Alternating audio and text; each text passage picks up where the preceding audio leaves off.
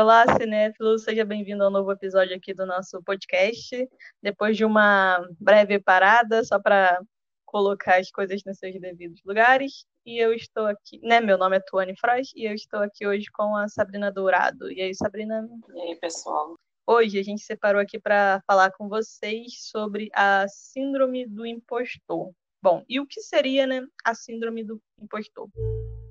De acordo com uma descrição que tem até lá no nosso site, tá? É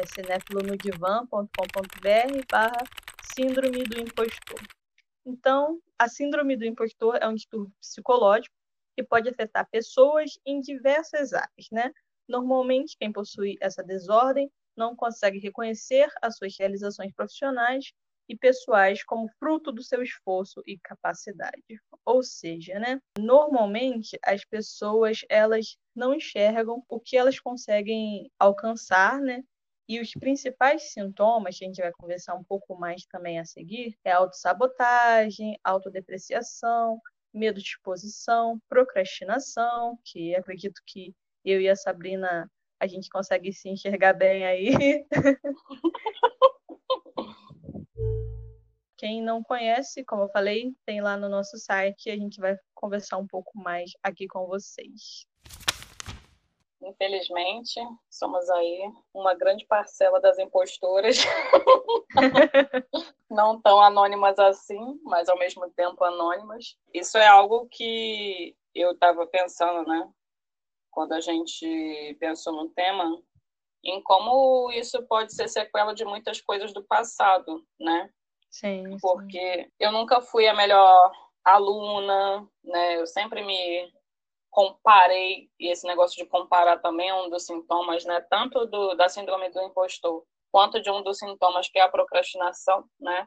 É o fato de você ficar se comparando e por você, né, ficar olhando para a grama mais verde do outro, né, que você acha uhum. que é mais verde, mas não necessariamente é, né, faz com que você vá adiando, tipo, ah, eu não sou boa o suficiente para isso.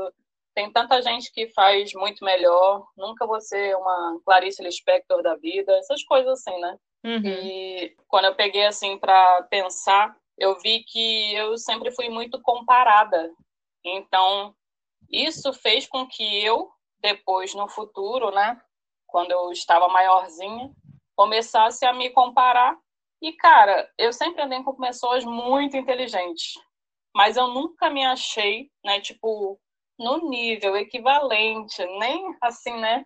Nunca, é. nunca. Eu sempre achei que era mais burra. Sempre me comparei, até porque é muito relativo, né? Esse negócio de se sentir ser burra, até porque o ensino é muito quadrado, né? A, uhum tanto a faculdade, né, que é a faculdade é o reflexo da escola, mas a escola em si, de comparar notas, de sempre né, ter o preferidinho da sala, porque ele tira 10, não necessariamente né, a gente já grande, já jovens senhoras de 30, isso faz com que a gente fique, nossa, mas eu sempre tiro arrastado, né? Sempre passo ali arrastada, fico de recuperação, e faz com que você, nossa, eu não sou boa em nada, né? Eu sou péssima.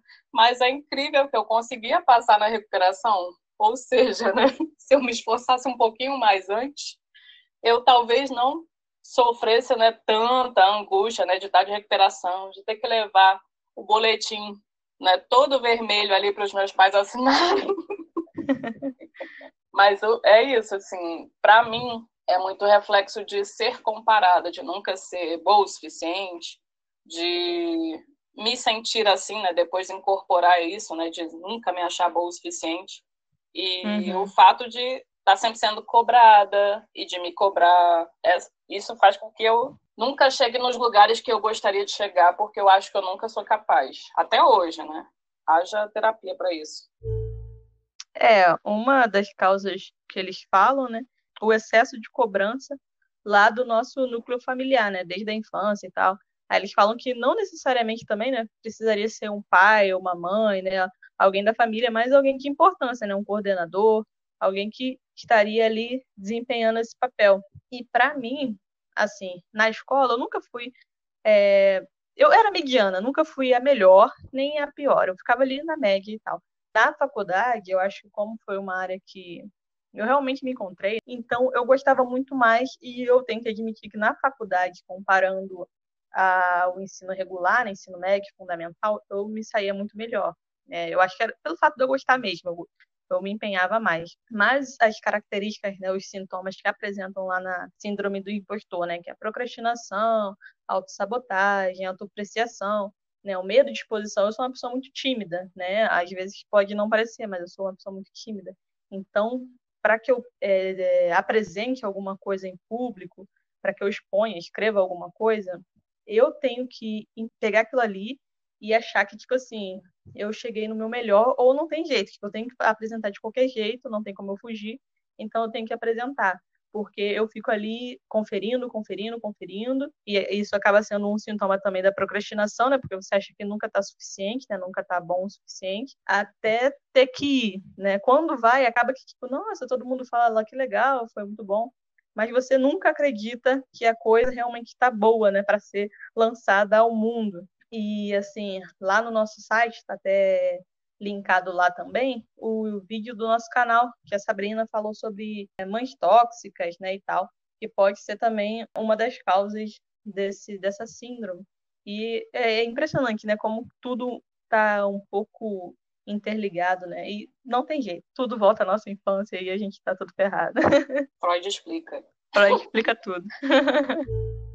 Só um parênteses, né? Eu até estou explicando, né? No, que tem mães, mães tóxicas 1 e mães tóxicas 2, né? Que tô, o 2 está se retratando sobre alguns termos que foram falados no 1. É, os Sempre dois estão lá no frisar no que é, os dois estão lá no YouTube também. Sempre frisando que mães é, é generalização, né? Pode Sim. ser pai, pode ser quem criou, né? Sempre para não ficar nesse estereótipo, né? Que é para chamar atenção mesmo.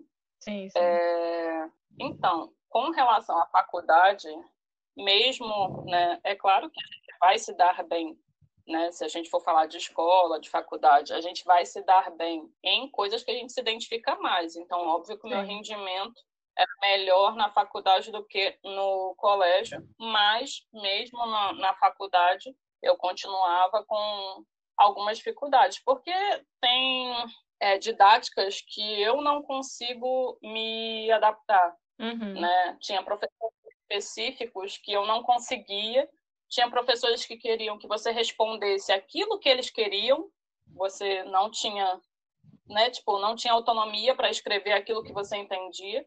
Estava certo aquilo que você é, tinha escrito, mas não estava com as palavras que eles queriam, até porque palavras né, na psicologia são muito sim, sim complicadas, né? São muito subjetivas, então dependendo do termo que você use, né, acaba perdendo o sentido para aquilo. É compreensível de certa maneira, né? Mas se for pensar, é muito restrito ainda, né? Pelo menos na nossa faculdade. Muito rígido. Né? Em outras, em outras talvez, né, se encontrassem professores mais abertos a, ao pensamento livre, né? Porque cada um interpreta da sua maneira e não necessariamente está incorreto mas infelizmente é algo que vem, né, de lá de trás, é algo que pode ser dos, de quem cuidou, pode ser da escola. A gente tem professores muito rígidos, né? Eu tive casos um pouco traumáticos de professores também, que fizeram com que isso piorasse, né? Meu desempenho piorasse. Eu lembro que eu sempre gostei de escrever. Assim, aleatório, né? Começando por besteira, uns poeminhas, essas coisinhas assim. Diário, né, que eu já falei, né, eu sempre tive diário quando eu era mais nova, porque eu sempre tive dificuldade, né, de Sim. falar sobre o que eu... Também escrevi um período, mas... Eu, sempre... eu parei e voltei recente, sabe? Tipo, é mais uma coisa assim para desabafar, para botar, para me organizar mentalmente, né, uhum. né, que eu uso hoje em dia. E eu lembro que eu tinha um professor que era muito rígido, né? Porque assim, com regras eu sou péssimo se você, tipo, ah, vamos fazer faculdade de letras. Mano, eu vou desaprender a escrever, entendeu? Para poder aprender seguindo regras específicas e rígidas. Eu tenho muita dificuldade com essas coisas quadradas, de querer me colocar dentro de, um, de uma caixa, sabe? Por isso que os, os textos que eu escrevo geralmente, eles seguem regras básicas por que, que foi aprendida há muito tempo. Não é uma coisa assim que eu fico estudando e fico tentando me estruturar dentro daquilo, né? É uma coisa por insight. Vem, nasce e, e é isso. Mas o processo de nascer é uma gestação de um jumento, né? né? Demora. Demora. É muito difícil para eu desenhar. É tudo muito assim, tipo, insight. Veio, escrevi e foi. Mas aí, até vir e nascer, postar, então, Nossa Senhora. Antigamente, eu tinha pessoas que corrigiam, porque eu era muito insegura, muito mais insegura do que eu sou hoje, né? Com as coisas que eu postava. Hoje em dia, tipo, leio, releio, sei lá quantas vezes até te enviar. A partir do momento em que eu produzi, né, e eu corrigi milhões de vezes, eu vou e mando. Mas meu bloco de notas está ali, cheio de inícios, alguns meios e nenhum fim. Sim. Né? É muito difícil finalizar para mim. Olha, para mim, é, eu acho que até algo que me motivou mais a parar só com as publicações de texto, né, de formato de texto lá no site e ir para a questão do vídeo, é porque eu tenho uma dificuldade muito grande em organizar as minhas ideias. Tipo assim, eu sair falando, é, ou escrever assim mesmo, do jeito que eu tô falando, tá, tá, tá, pra fazer um roteiro, pra, pra fazer um vídeo, pra mim tá de boa, eu vou lá e consigo fazer até razoavelmente assim, rápido, né? Rápido pra mim. Mas pra eu organizar aquilo em texto, nossa, pra mim é, é tipo, é muito difícil. E da parte da, da procrastinação, autossabotagem, eu acho que também isso interfere muito, né, nessas questões da pessoa se mexer e conseguir realmente tirar alguma coisa, né? Como você falou, a gente escreve, vai lá, verifica três mil vezes, ainda fica na dúvida se realmente aquilo tá bom para ser divulgado, para né, ganhar vida o que você falou assim é muito louco, porque realmente, né, cada um vai se expressar melhor de uma maneira. Eu odeio aparecer. Na época que eu fazia os vídeos, eu tava super, sei lá, tava na vibe, sabe? Mas a gente muda. Sim. Hoje em dia, quando eu olho, meu Deus, sabe? Não tá ruim assim, nossa, que merda. Mas eu fico com vergonha de alguns, né? Claro que a gente sempre tem, né? Ah, dá de alguns textos também, é. porque era eu naquele momento. Hoje em dia, se fosse fazer, era outra coisa, era totalmente diferente. Não, e fora também que a gente não Algumas... tinha costume, né? Um dos que eu gosto muito é o que eu falo sobre comer, rezar e amar. Sim. Nossa, aquele ali eu ele tem um número bom de acesso. Tá inspirada. É, a galera que, que gosta. Mas é muito bom, né, também o filme e o livro em si. Então, eu me identifiquei muito, então é minha vida, né? Queria, queria estar tá o quê? Viajando. Comendo e viajando. O resto a gente pode pular. Sobre a procrastinação em si, que é um sintoma né, da síndrome do impostor, uhum. no meu caso, em específico, vai muito em cima do perfeccionismo. Sim, sim. Porque eu não sabia que eu era até fazer o meu TCC que foi um parto de três jumentas. Mas foi é, com relação a nível né, de escrita e tal, eu sempre gostei de escrever, eu tinha muito problema com relação à vírgula até hoje. Minha vírgula é minha respiração, como diz Clarice Lispector. Isso aí. Mas, né, tipo, é, é, singular, é porque quando é um professor né, de português e redação, ele vai corrigir rigidamente aquilo, né? Não necessariamente está incorreto, porque cada um tem o seu estilo de escrita. Mas eu aprendi muito mais a escrever depois do TCC, Sim. porque o TCC, né, faz com que a gente procure muitos sinônimos para a gente evitar repetição. Toda a estrutura, né, uhum. básica de, de escrita a gente leva na porrada lá no TCC. Mas a procrastinação em si, para mim, é muito muito difícil, porque ela faz com que eu não tenha feito muitas coisas, justamente pelo medo também, né? Uhum. De, pela insegurança. Eu poderia estar em vários caminhos me lascando de maneira diferente, mas por medo, né? Aí a gente se freia demais e acaba em caminhos aleatórios que não eram o esperado, não era imaginado. Justamente por isso. Não quer dizer que, por exemplo, temos vários colegas aí que estão trabalhando na área, que estão ok, sabe? Tipo, não necessariamente eles não tiveram medo, ninguém começou sabendo de nada. A gente tem uma ciência racional disso, mas na prática, quando é com a gente, é outra coisa, né, no caso. Porque para você né, se jogar nos caminhos aleatórios para tentar, você tem que ir com medo mesmo. Sim. Mas, na prática, eu não tô indo para lugar nenhum. eu tô aí, assim, sabe? Só de ter escrito a crônica, essa crônica que eu te mandei, só de ter escrito ela, já foi, opa, consegui finalmente finalizar alguma coisa. Legal. Mas é, é, é uma coisa que eu estava até vendo nas redes sociais, que ninguém sabia, ninguém foi ensinado nos livros de história, que no meio do caos a gente tinha que produzir. Olha que loucura, né? É. Se a gente for pensar, a gente está no meio do caos, a gente não está no meio de uma guerra, mas a gente está no meio de uma pandemia. Está um inferno, tudo. Aqui está tudo parado agora, né? Porque tudo é questão política também, né? Agora estamos em lockdown, a primeira vez aqui em Curitiba. Já passou uma semana, teve a prorrogação. Tá tudo um caos, o sistema de saúde tá beirando um colapso, está em colapso, né, já, tanto que tem gente que está em ambulância, né, internado em ambulância. É, e aí você fica pensando em toda essa situação, em como isso está refletindo na, na, economia. O mercado de trabalho que já era ruim está cada vez pior. Então, quem está na minha situação, que está desempregado, sem condições, está muito difícil mesmo. Uhum. Não que as pessoas que não... Tem muitas pessoas que não têm ciência, né? Que não estão... Ah, estão tendo vagas que não sei o que e tal. A maioria das vagas que tem são operacionais, são chão de fábrica, né? Que é o que tem mais rotatividade no mercado de trabalho. Por quê?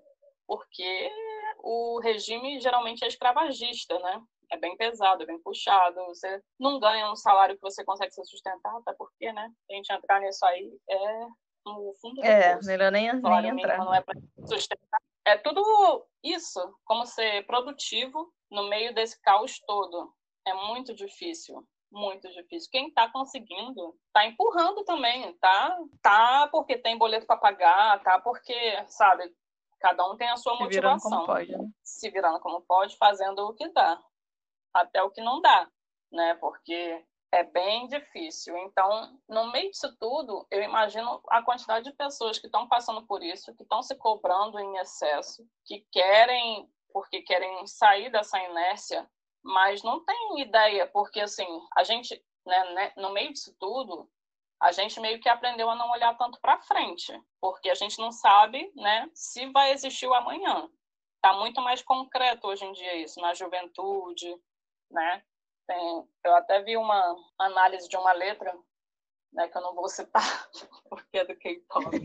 Já citou, já falou. Mas mas falava sobre a, a juventude, né, de, de não conseguir poupar dinheiro, que as pessoas né, mais antigas sempre falam, né, sempre seguram dinheiro para uma economia, para não sei o quê, mas aí quando você não pensa no futuro, né, quando você pensa, eu não sei se eu vou estar vivo amanhã, você começa a fazer coisas de maneira impulsiva, né, que é gastar dinheiro com, principalmente agora, né, que a gente está isolado, gastar dinheiro com coisas que não precisava gastar, gastar dinheiro que não tem para gastar e ficar sempre nessa bola de neve, né? Você está falando aí da questão do financeiro, né, do dinheiro, é, e não só isso, né, porque tipo, as pessoas não estão não só não guardando dinheiro, mas elas também não estão se cuidando, né? Porque, tipo assim, eu, eu tava falando até, não sei se era com minha mãe, se era com o Thaís, Tipo assim, eu acho que hoje em dia, os jovens, as pessoas aí no geral, têm a esperança de um amanhã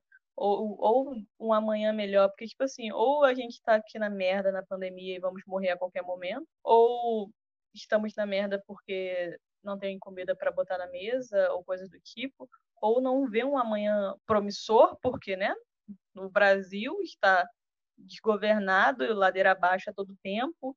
Então, tipo assim, como que a gente vai esperar, vai pensar em um amanhã melhor, vai tentar proteger, zelar a nossa vida, né, para esse amanhã melhor, se a gente não está tendo esperança de nada, né? Eu acho que a gente está vivendo um período, assim, sei lá, muito louco, que, que com certeza vai mudar tudo, assim, tanto as nossas relações e tudo relacionado ao mundo, porque, assim, a gente falava de uma época globalizada, né? Onde tudo estaria conectado, as vidas né, seria online, as relações e tudo mais.